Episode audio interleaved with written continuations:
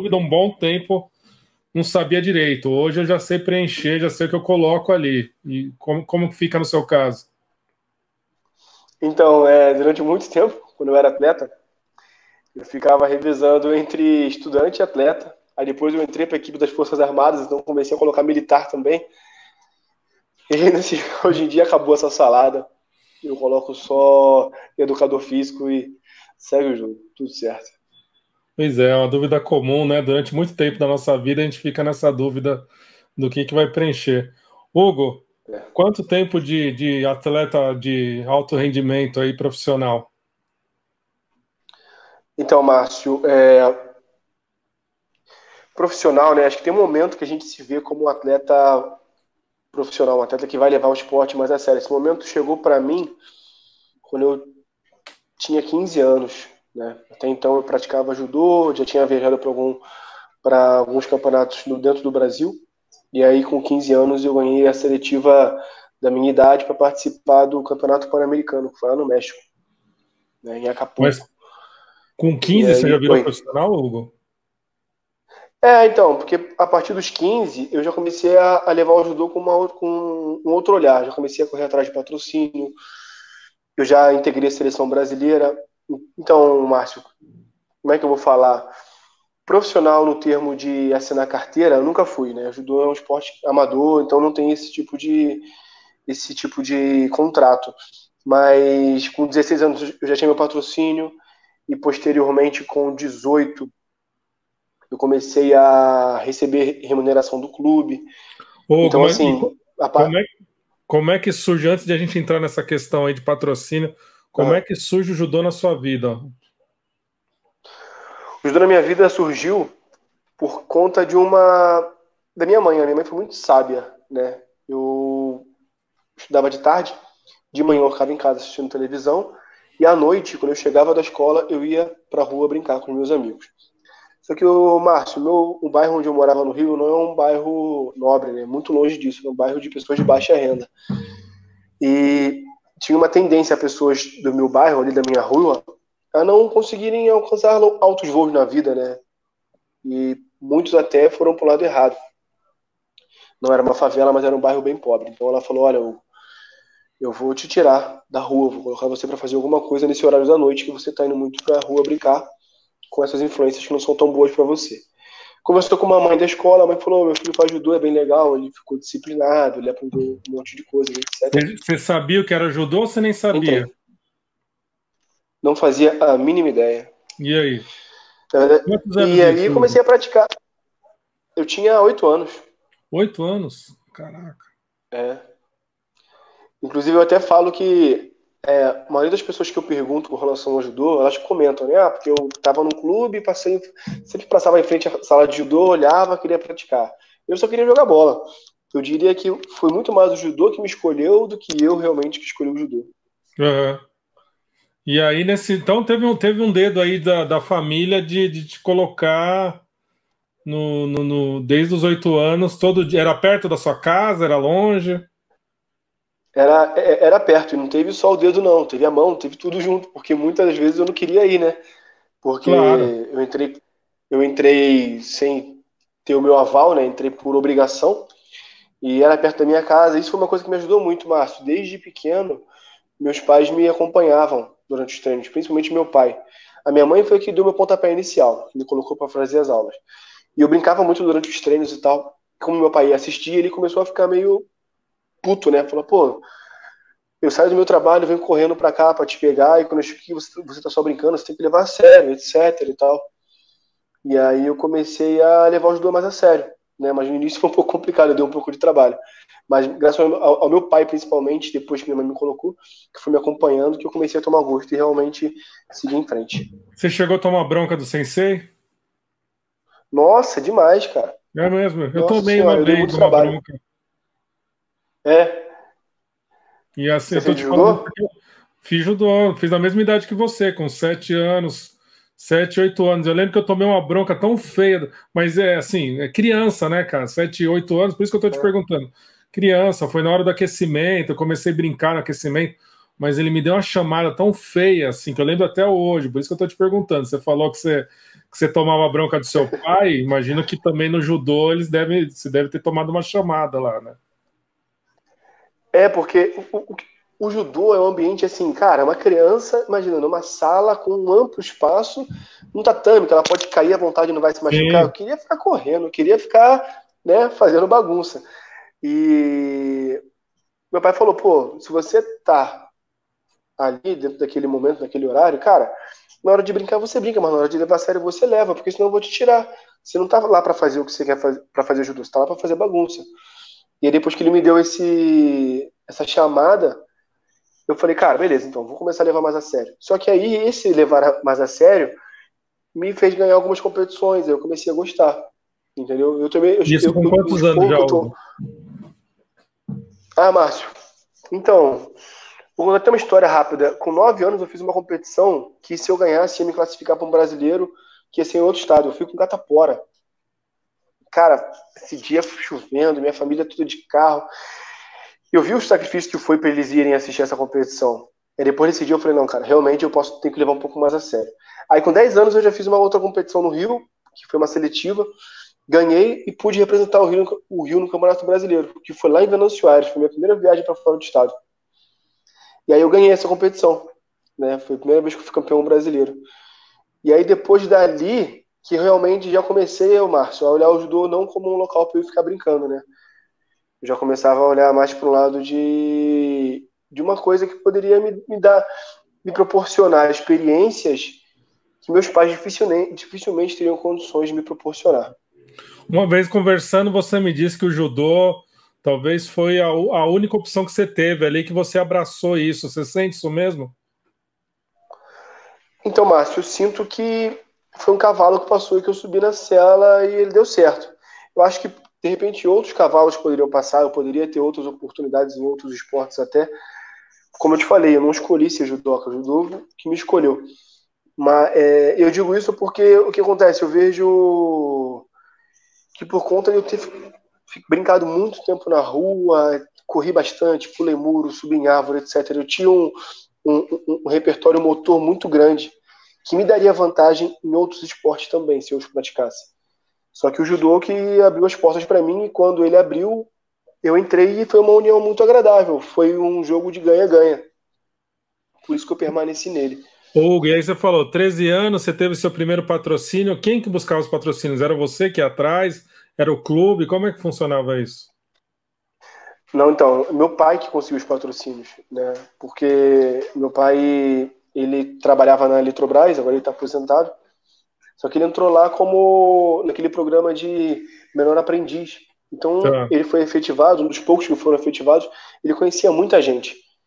E assim, Márcio, todo mundo gosta de ouvir uma história de superação, a história do pobre que conseguiu crescer na vida, etc. E eu era uma um, um grande, é, como é que eu vou falar? Eu tinha potencial para ser uma história dessas.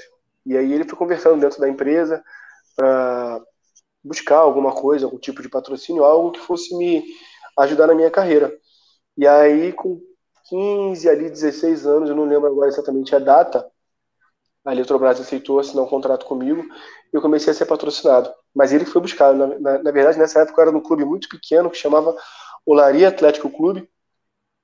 Já teve um time de futebol, mas hoje em dia tá bem, ele está bem por baixo. Uhum. E lá a gente não tinha muito.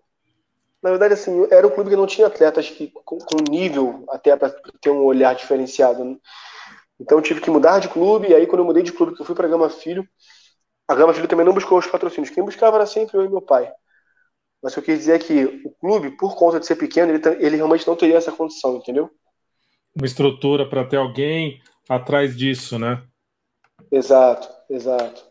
E quando é que você, você mudou de nível, Hugo? Você que, que mudou de nível que eu digo assim, saiu lá do, do, do lugar onde você treinava para ir para um clube. Como é que foi essa transição?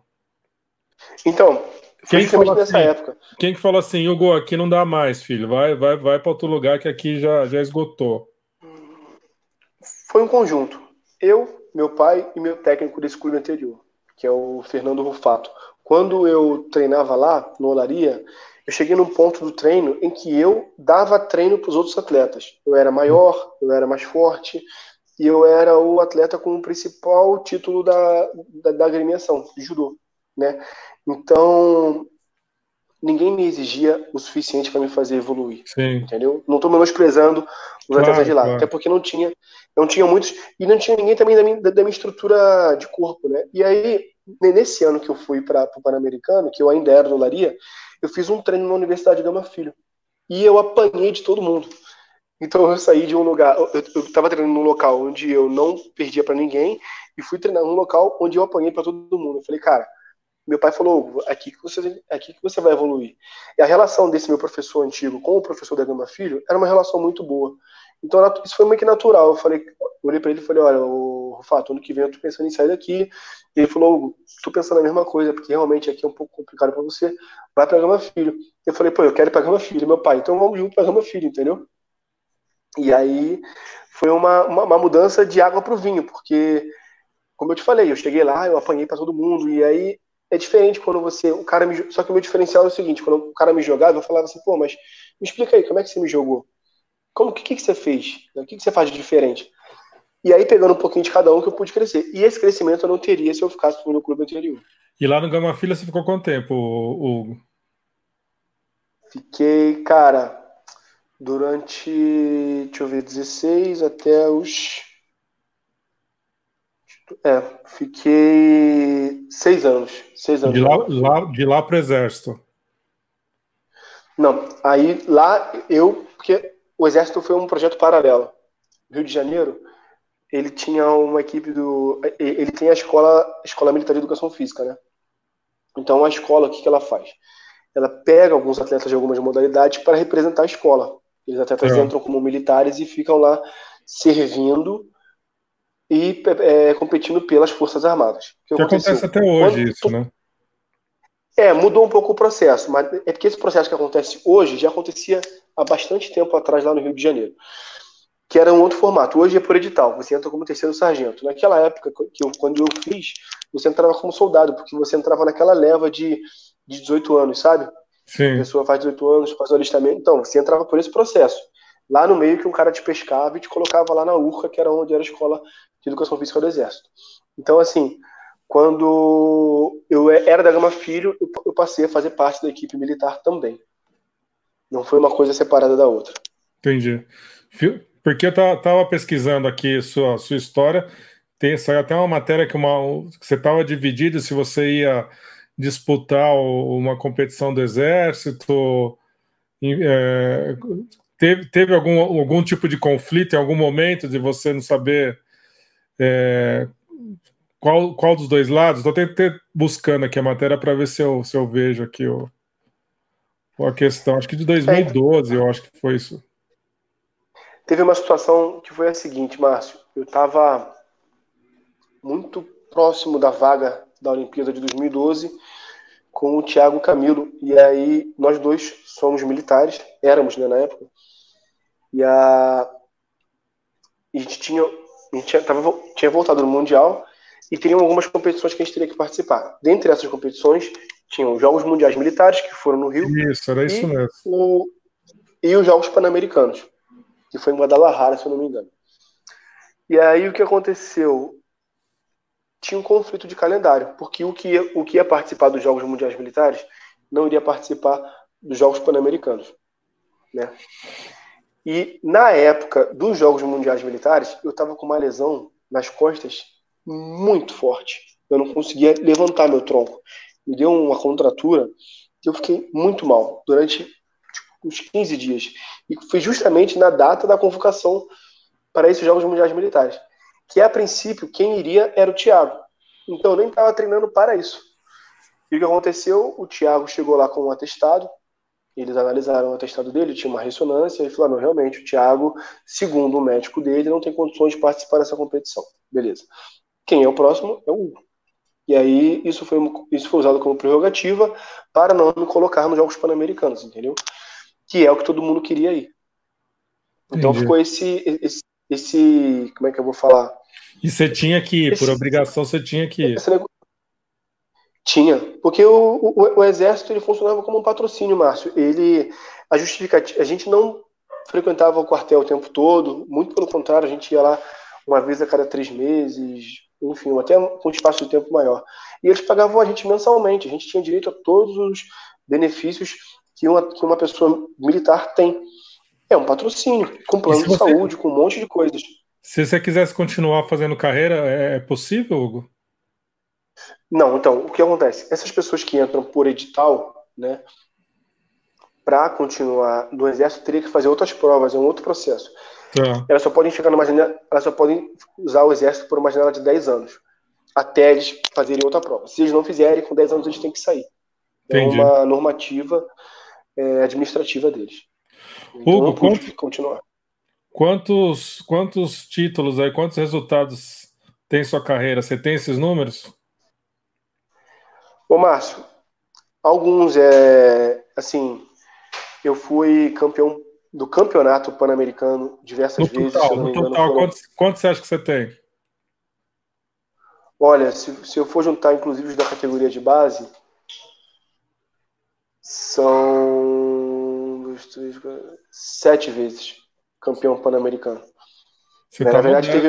eu, eu tô olhando aqui ó, no, no Judô Inside, tem aqui 40 resultados seus de, de campanhas. Né?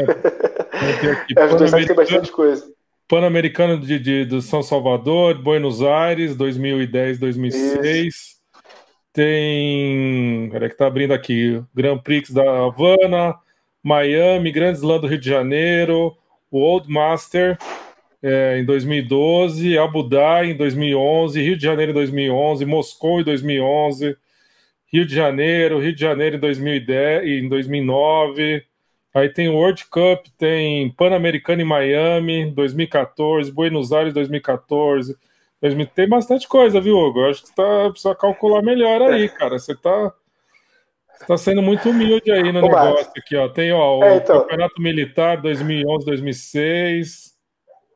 Sim. É, é que tem uma linha muito tênue né, entre o humilde e o arrogante. Tentando ficar ali. Pô, mas essa história. Né, é, até o isso, tá aqui, ó. Não sou eu que tô, não é você que tá falando, tô entrando num site aqui, jogo o Google pensando em dar os resultados aqui. E me fala uma coisa, de todos esses daqui, é, fora tatame aqui, qual foi a viagem mais legal que você fez aqui? Você fala, cara, eu fiz uma viagem, conheci tal lugar que foi muito doido. Pô, Márcio, eu vou. Vou te falar dois lugares, pode? Porque são motivos vontade, diferentes. Cara, cara o Japão, o Japão é uma experiência que parece que é o Brasil do avesso. Tá na minha lista, é tá um, na minha é lista. Um...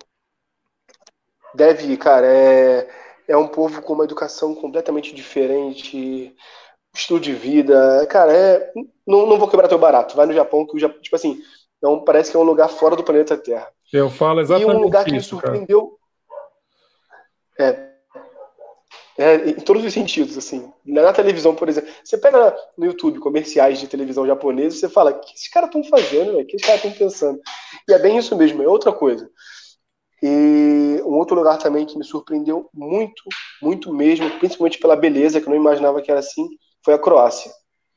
Eu fiz uma competição militar, inclusive, na Croácia. Se eu não me engano, foi 2000 e, uh, 2006, se eu não me engano, 2006. E aí a competição ia ser numa data X, uma semana, duas semanas antes, ia ter um treino de campo. Treino de campo, o que significa, Márcio? É um cara, sei lá, treino de campo de Santo André. Você anuncia, quem quiser pagar, paga, todo mundo se reúne em Santo André, a maior galera de outros lugares, e vocês ficam uma semana, duas semanas treinando juntos ali. É muito bom para a evolução técnica dos atletas. E aí a gente abraçou um treino de campo que ia ter na Croácia lá na parte mais sul, ali perto das ilhas. Que a gente ficou num hotel maravilhoso, cara. Eu achava que o mar Mediterrâneo era uma coisa meio, sei lá, para barco, para navio, né? Mas não, tem praias, tem puta, ilhas lindas, paradisíacas, assim. Tive a oportunidade de fazer um passe... oportunidade de fazer um passeio lá que foi inesquecível. Tirei N fotos que eu até perdi as fotos, até a pena. Mas, assim, me surpreendeu muito porque eu não esperava isso de um país ali beirando o leste europeu, sabe? Bacana. E essa viagem foi legal porque... É, cara, sinceramente, eu ouvi até que aquela...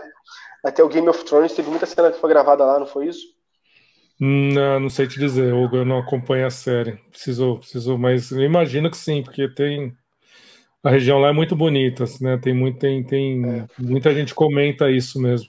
Hugo, e desses títulos aí, o qual que você se orgulha mais? Você fala, cara, esse foi muito, esse dia foi louco. Sem dúvidas, o Grande Slam do Rio de Janeiro, 2010, né? Tá. 2010 esse, ou 2009? E esse foi louco. Não, 2009 eu fiquei em segundo. Esse 2010 eu fui campeão. Tá, é verdade. 2010, 2010 foi louco. Isso, isso aí mesmo. Foi Abaixo louco de 90 porque... quilos, né? É, foi louco porque, cara, eu não era considerado um favorito. Isso me deixou até com mais vontade de ganhar, porque no ano anterior eu fiquei em segundo e nesse ano tinham mais atletas, mais países, e eu achei que eu fosse receber um espaço na mídia ali, né? Pô, vamos, vamos, vamos chamar o Hugo, ele foi vice ano passado. E a galera meio que, não, é, vamos falar com os estrelas de sempre, os figurinhas carimbadas de sempre e tal. E eu tinha dado uma raça para chegar bem nessa competição. Falei, não, os caras não podem, não posso deixar isso barato, sabe? E eu ganhei de um japonês na semifinal. No Brasil, no Brasil tem muita admiração pelo judô japonês, então quando você faz uma luta contra o japonês e ganha, a tua visibilidade cresce assim absurdamente, sabe? Tem atletas que estão na seleção até hoje, tipo assim, é 3, 4, 5 anos, que nunca no japonês, entendeu? E aí, e eu fiz a final e foi em casa, minha família estava toda lá torcendo, eu vi meu pai na arquibancada. Então foi uma, uma chuva de emoções que não tive em outro, em outro, em outro campeonato. Que bacana. Foi muito Hugo, legal. É, a gente está caminhando para o final aqui. Eu queria que assistir, que você comentasse uma luta comigo. Topa? Top, coloca aí. Vou colocar aqui. Vamos ver o que, que você acha do dessa pessoa aqui. Lembra dessa aqui? Putz, cara, lembro. Tava cabeludo. Cabeludo. Vamos lá ver, vamos, vamos ver aqui, Hugo. Está na sua frente no ranking, é o 12 Você vê suas lutas? Você já viu suas Tem lutas? tomar cuidado que o Patek faz um Tomoinagi interessante. Então, é sinceramente, hoje eu vejo mais. Quando eu era mais novo, eu não via tanto. Não forte. É. é. acabei de falar, ele é. já. Essa luta aí, momento... esse cara fazia muito. Foi só falar, mas o Hugo. Tá Acho que dá, dá uma pensada. Pegada ali na manga direita. Hugo. Esse cara, ele fazia. Ah. Oi, oi, fala. Eu imagino que nesse momento aqui, é você está muito concentrado, bola, você, não, você não escuta nada fora, né? Ali, é tudo muito distante. Ah, é muito ali. pouco. pouco solto na luta. Parece que você está num túnel de vento, assim, cara. Sim. É, é, é, é, inexplicável. Contra o brasileiro, contra o Hugo. Esse, esse cara, ele era muito alto, Márcio. Sempre com essa caída. Muito alto. Sempre na técnica de sacrifício. E olha que engraçado, esse cara ele fazia muito esse golpe de cair no altura. É o jogo que quer o Pacheco. Eu tenho 1,86, mas ele deve ter uns 2 metros de altura. Tá. Se tu colocar no judô inside, tu vai ver ele também. E ele fazia um golpe, ele colocava o pé na minha barriga e tentava me projetar para cima. E eu tava com o dedão do pé machucado. Eu caí com esse dedão, parece Lady Murphy, né? Eu tô machucado, ele vai lá. Eu caí umas cinco vezes só de dedão no chão, cara. É, tá, você tá eu saí da competição com o dedão desse tamanho. Dá pra é, ver. Então. Pegada ilegal ali do, sui, do sueco. Vambora, Hugo. É o Brasil inteiro torcendo pelo Hugo. Isso aí foi no, no último segundo, né, Hugo? Medalha de bronze. Mais ou menos. Mas foi no final da luta. Você empatou. Não, na verdade eu tava ganhando por. É eu tava ganhando por punição. Aí ele me joga. E aí eu, ele me vira o placar. E aí eu faço uma entrada nele linda, cara. Um coltigar, um golpe por dentro. E aí no final eu dou uma chave de braço nele. Caterine Essa é a menina do Brasil, tá torcendo pra mim. Instrução, todo mundo deve estar tá com o coração a mil ali. Isso aí foi aonde, Hugo? Foi em Havana, né? Foi em Havana, em Cuba. Ele comemora, mas não sei não, hein? Você viu ali também. Você tem contato com esse pessoal, Hugo? Como é que fica depois que. Da seleção brasileira feminina.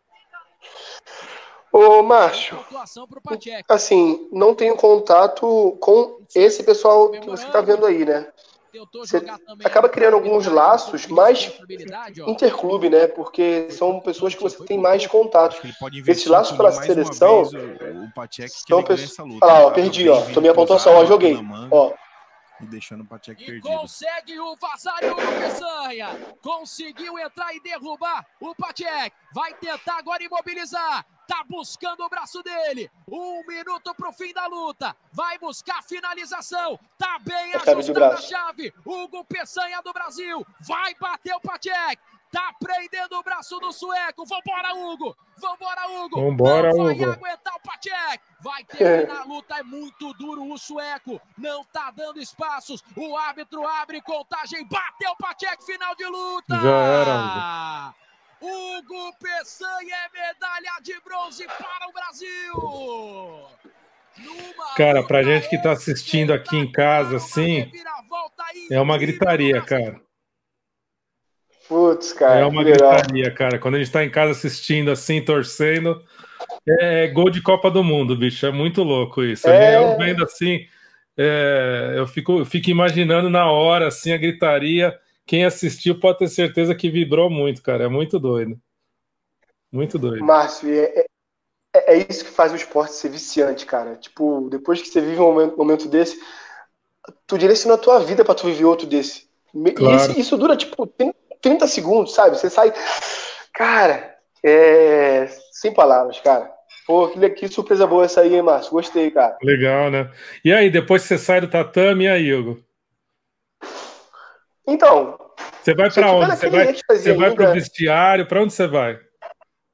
É, então, tem uma área de, de concentração onde todos os atletas ficam reunidos, né? Ah, A equipe do Brasil fica todo mundo junto ali para as bolsas ficarem perto, porque a gente tem a bolsa com o nosso material. Aí você volta, tá todo mundo lá que assistiu a luta, te esperando, você vai cumprimentando a, cabeça? galera. Aí, putz, a mil, cara. É alucinante, Márcio. Não tem assim. É, é- é- é vivenciar assim, a coisa para você entender, porque eu te explicar, eu não vou conseguir transmitir eu, você imagina. tanto que é maneiro, Eu imagino. tanto que é legal. Hugo, curtiu?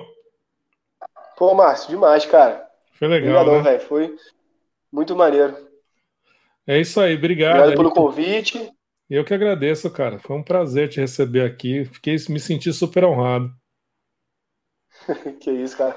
Ô, Márcio, então, só para deixar meu agradecimento aqui, obrigado pelo convite, obrigado por, por abrir um espaço no teu canal aí para eu falar um pouco da minha carreira, um pouco da minha vida. É, as portas estão abertas para você, no momento que você precisar. A gente troca mais uma ideia.